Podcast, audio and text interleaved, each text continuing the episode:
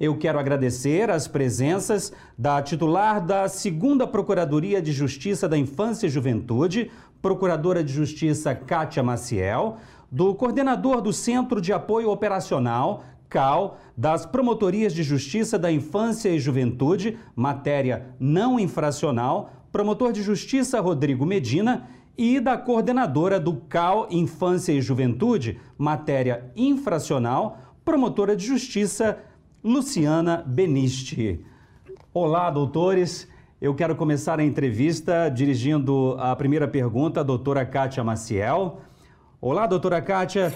Primeiramente, o que representou a edição do Estatuto da Criança e do Adolescente, o ECA, há 30 anos? E qual a sua importância atualmente? É um prazer estar com vocês aqui nesse momento de celebração, de comemoração dos 30 anos do Estatuto da Criança e Adolescente.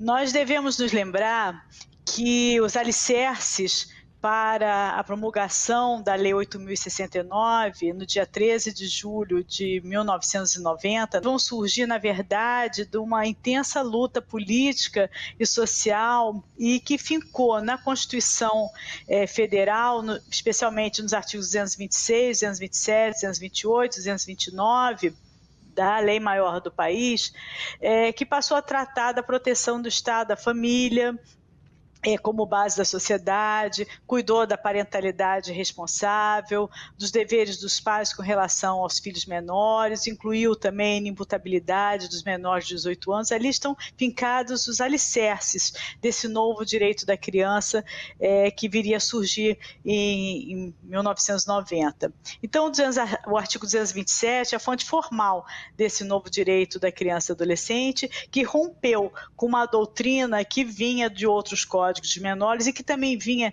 de um Código de Menores de 79, denominada de Doutrina da Situação Irregular. O artigo 220, é, 227 da Constituição, ele estampa ali um princípio muito importante, que é da corresponsabilidade entre a família, o Estado, é, a família, o Estado e o poder público e a sociedade, o princípio da prioridade absoluta, um princípio da prioridade integral dos direitos infantis e juvenis e enumera ali diversos direitos é, autoexecutáveis. Substituiu-se, pois, a partir daí, é, é uma doutrina segregatória, entrando no sistema jurídico brasileiro uma nova doutrina, que é a doutrina da proteção integral que o Estatuto da Criança e Adolescente veio a abraçar, pelo qual as crianças e adolescentes elas deixaram de ser objetos de uma proteção assistencialista e passaram a ser ter um papel de titulares de, de direitos subjetivos.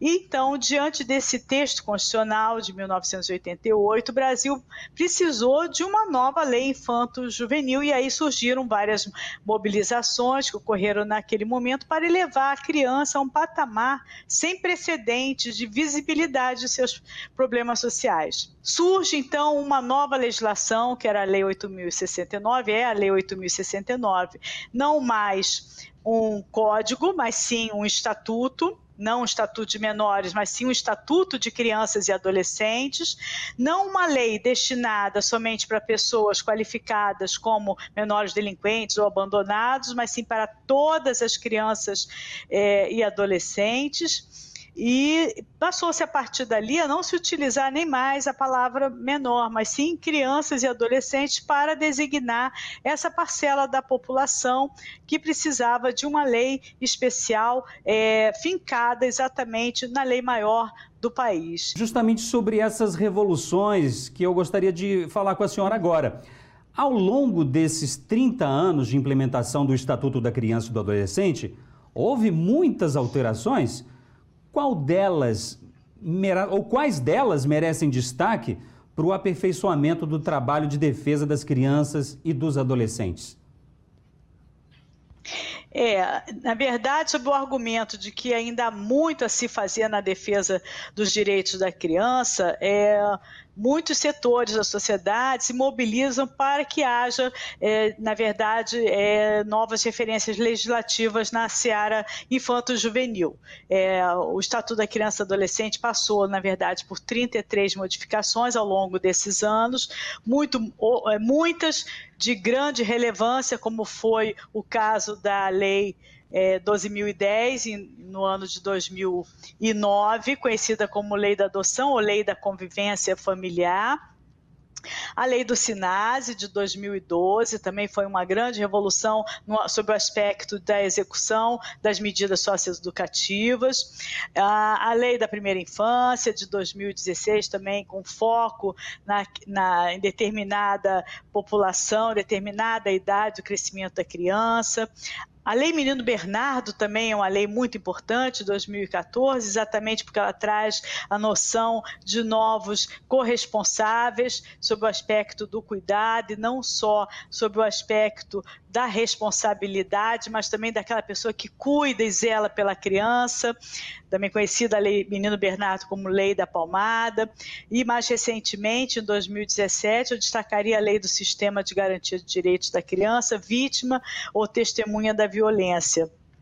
Mas nós devemos nos perguntar, na verdade, é, é, se o Estatuto da Criança e Adolescente, é, se essas deficiências que, que nos fazem ver a necessidade de, de uma nova referência legislativa, essa deficiência vem exatamente do texto legal ou da execução dessa lei, ou está em nós mesmos, atores desse sistema de garantias que temos que colocar aquela lei em prática, não é? Então essas essas questões elas devem nos incomodar para seguirmos em frente. Então, eu vejo a, UECA não como uma lei pronta e acabada, assim como a criança ela vem se desenvolvendo é, ao longo dos anos e é um organismo vivo, né? ela vem tri, é, é, trilhando um caminho de, de maturidade. Como é que uhum. todas essas mudanças trazidas pelo ECA foram impactando a atuação do MPRJ? Sim, é, na verdade, é, não havia todo esse sistema criado é, pela Lei 8.069 pronto para os promotores de justiça começarem a atuar naquela época, não é? E, por outro lado, nós tínhamos e temos um Ministério Público muito forte na área da infância juvenil, é, que possui uma atuação é, e responsabilidade muito diferenciados é, na própria Constituição Federal e no Estatuto. Então, eu me lembro que quando eu tomei posse em junho de 1991, a minha primeira designação foi exatamente a Promotoria de Justiça da Infância e Juventude da capital. Na capital do Rio de Janeiro, para vocês terem uma ideia, só havia um juiz, uma promotora e um defensor. Não havia nenhum conselho tutelar, logicamente, não havia nem lei de conselheiro tutelar naquela época, e havia inúmeras entidades de acolhimento, muitas clandestinas, sem registro, não havia procedimentos de acompanhamento, é, das nossas crianças acolhidas. É, a gente se deparava com, com processos ainda eh, tratando a criança como em situação irregular. Então, houve uma adaptação e uma reestruturação para que é, o Estatuto da Criança e Adolescente viesse de forma a ser implementado. Doutor, agora eu dirijo uma pergunta para a promotora de justiça Luciana Benisti. Promotora, a defesa do direito das crianças e adolescentes divide-se em duas áreas principais: infracional e não infracional. O que é que representa essa divisão e como é que repercute no trabalho dos promotores de justiça? A senhora, por exemplo, atua na área infracional, não é mesmo? Inicialmente, eu gostaria de registrar né, é, a minha alegria de estar aqui nesse programa, celebrando né, os 30 anos do Estatuto da Criança e do Adolescente. É, essa divisão, na verdade, é, a gente estruturou assim, é, é, é uma, uma, divisão mais é, de estrutura de trabalho, porque o adolescente ele é um só. Mas em termos de, de estrutura de trabalho dentro do Ministério Público, é, a, a, gente acabou dividindo as, as coordenações dos centros de apoio para dar um enfoque maior a cada área de atuação, mas sempre trabalhando de uma forma integrada e articulada, que é a própria essência do direito da criança e adolescente. No que diz respeito especificamente à estruturação do trabalho é, na área infracional, acho que a gente já avançou muito, mas a gente ainda tem realmente muita coisa a, a caminhar no que diz respeito ao atendimento é, de adolescentes em conflito com a lei.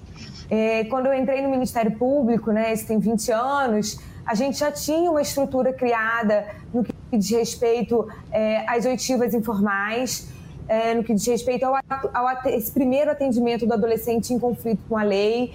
Ou seja, a gente tinha uma estrutura de plantões para garantir essa oitiva informal mesmo aos finais de semana.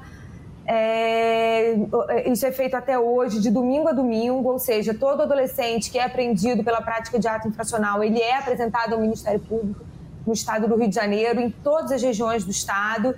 Mas o que a gente percebe é que ao longo do tempo, é, essa oitiva, que antes era vista como um instrumento quase que persecutório para que se pudesse é, colher provas e, e, comprovar ou não, verificar ou não a prática do ato infracional, hoje a gente já tem um novo olhar sobre isso. Né? O tempo nos, tempo nos fez amadurecer e nos mostra que a oitiva ela tem que ser vista sob a perspectiva de um direito do adolescente, do direito do adolescente se entrevistar previamente com um membro do Ministério Público, para que esse membro do Ministério Público possa analisar quais foram as circunstâncias em que esse adolescente praticou o ato infracional, quais são as vulnerabilidades em que ele está inserido e possa intervir então precocemente de forma a fazer cessar essas vulnerabilidades. Então é importantíssimo uhum. né, garantir esse atendimento inicial a esse adolescente para que se verifique essas vulnerabilidades, para que, que nós podemos é, é, é, fazer os encaminhamentos necessários no sentido de fazer cessar essas vulnerabilidades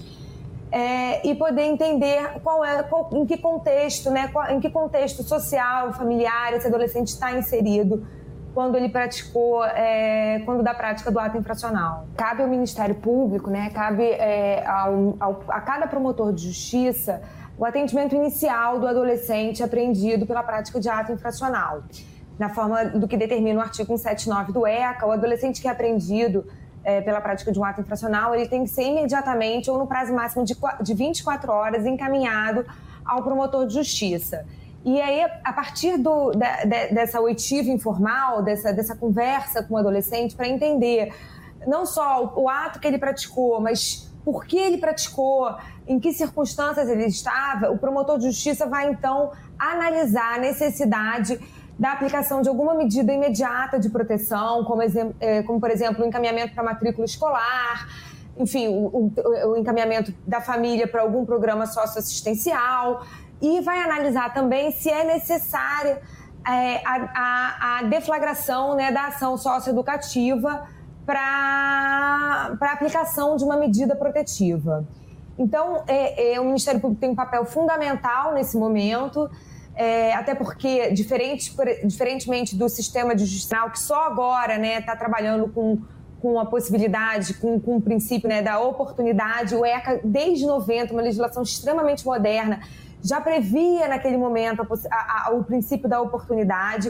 O que, que significa isso? O promotor de justiça, mesmo, mesmo diante né, de um fato típico, ilícito, mesmo diante de uma autoria comprovada, ele não é obrigado a, a oferecer a representação socioeducativa para aquele adolescente, se ele entender que ele, o adolescente está inserido num contexto é, familiar, que, é, que lhe é favorável e que aquele ato foi um ato isolado na sua vida. Então, um promotor de justiça, entendendo que aquele ato foi um ato isolado na vida do adolescente, que ele tem toda a estrutura familiar, social, para não reincidir na prática do ato infracional, o promotor de justiça pode deixar de é, é, deflagrar a ação socioeducativa. Então, por isso é tão importante esse, esse momento, esse atendimento inicial, para que o promotor possa justamente avaliar se é necessário uma intervenção socioeducativa ou se não, ou se basta aquela conversa e o adolescente tem condições de, a partir dali, com a sua família, retomar a sua trajetória regularmente.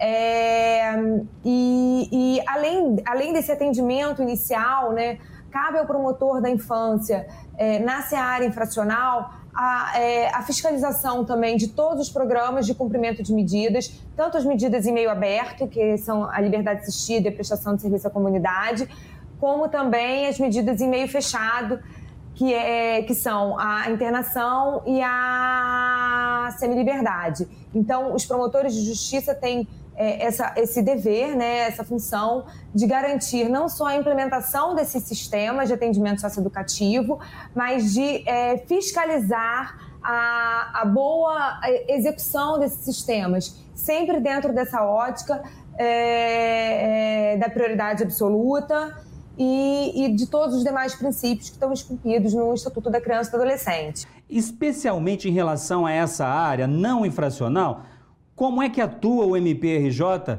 na defesa dos direitos das crianças e adolescentes? O trabalho do Ministério Público na área não infracional ela é muito amplo. Muitos consideram como uma área é, protetiva ou área civil, mas na verdade todas as áreas de atuação, tanto infracional quanto não infracional, são de caráter protetivo. O Ministério Público ele tem amplas atribuições que são conferidas pelo Estatuto da Criança e Adolescente. Então, na área não infracional, eu vou destacar a fiscalização da atuação dos conselhos tutelares, a fiscalização das entidades de acolhimento e dos serviços de acolhimento familiar, programa Família Acolhedora, que são medidas de proteção à criança e adolescente. Além disso, o Ministério Público ele atua desde que houver uma ameaça ou uma violação concreta ao direito da criança e do adolescente. Essa hipótese ela está delineada no artigo 98 do Estatuto da Criança e Adolescente. Então, são muitas as frentes de atuação, mas sem dúvida alguma, se nessa gama de atuações amplas que o Ministério Público tem, nós tivéssemos que priorizar alguns temas, eu diria que um dos temas principais é tratar dos direitos fundamentais de crianças e adolescentes em acolhimento, ou seja, das crianças e adolescentes que estão afastados de suas famílias e estão em entidade de acolhimento ou serviços de acolhimento familiar. Eu acho que essa é a prioridade principal do membro do Ministério Público, é, sem deixar de levar em consideração todas as outras hipóteses em que o direito da criança seja ameaçado ou efetivamente violado. E aí, nessa seara, nós temos muitas ferramentas no Ministério Público do Rio de Janeiro, nós temos dois grandes sistemas, o MCA, o que era uma família, além de todo o arcabouço jurídico que permite que o Ministério Público exerça as suas atribuições de forma plena e possa garantir a proteção integral, sempre buscando a prioridade absoluta desses direitos. Em relação às crianças em acolhimento, quais atos informativos foram importantes para atualizar o tratamento do Estatuto da Criança e do Adolescente nessa questão? É, bom, na verdade, a doutora Cátia já fez aí de forma brilhante um apanhado de todo esse histórico do Estatuto da Criança e Adolescente, das principais leis que o alteraram. É, mas eu vou destacar alguns pontos que eu considero bastante importantes. É, muitos dizem que, na verdade, o Estatuto da Criança e do Adolescente ele sofre de uma crise de implementação. É uma lei que é respeitada internacionalmente, considerada é, protetiva é, com um grau de proteção bastante avançado comparado com outros sistemas existentes no mundo, mas sempre existe a necessidade de atualização e aperfeiçoamento. Enquanto o microsistema, o ECA, ele é perfeito, mas claro que as leis que vieram alterando o ECA trouxeram inovações importantes na garantia dos direitos fundamentais de criança e adolescente. Então, uma lei que eu considero fundamental é a Lei 12.010, de 2009, é, que alterou o estatuto e realizou uma espécie de uma mini reforma no aspecto da garantia do direito à convivência familiar e comunitária. Então, essa lei trouxe inovações importantes, como, por exemplo, prevendo o tempo de reavaliação de medida protetiva de acolhimento, ou seja, de quanto em quanto tempo se revê a medida que foi aplicada à criança quando ela é encaminhada para um abrigo. Então, esse prazo é de seis meses e depois, com alterações legislativas posteriores, ele passou a três meses.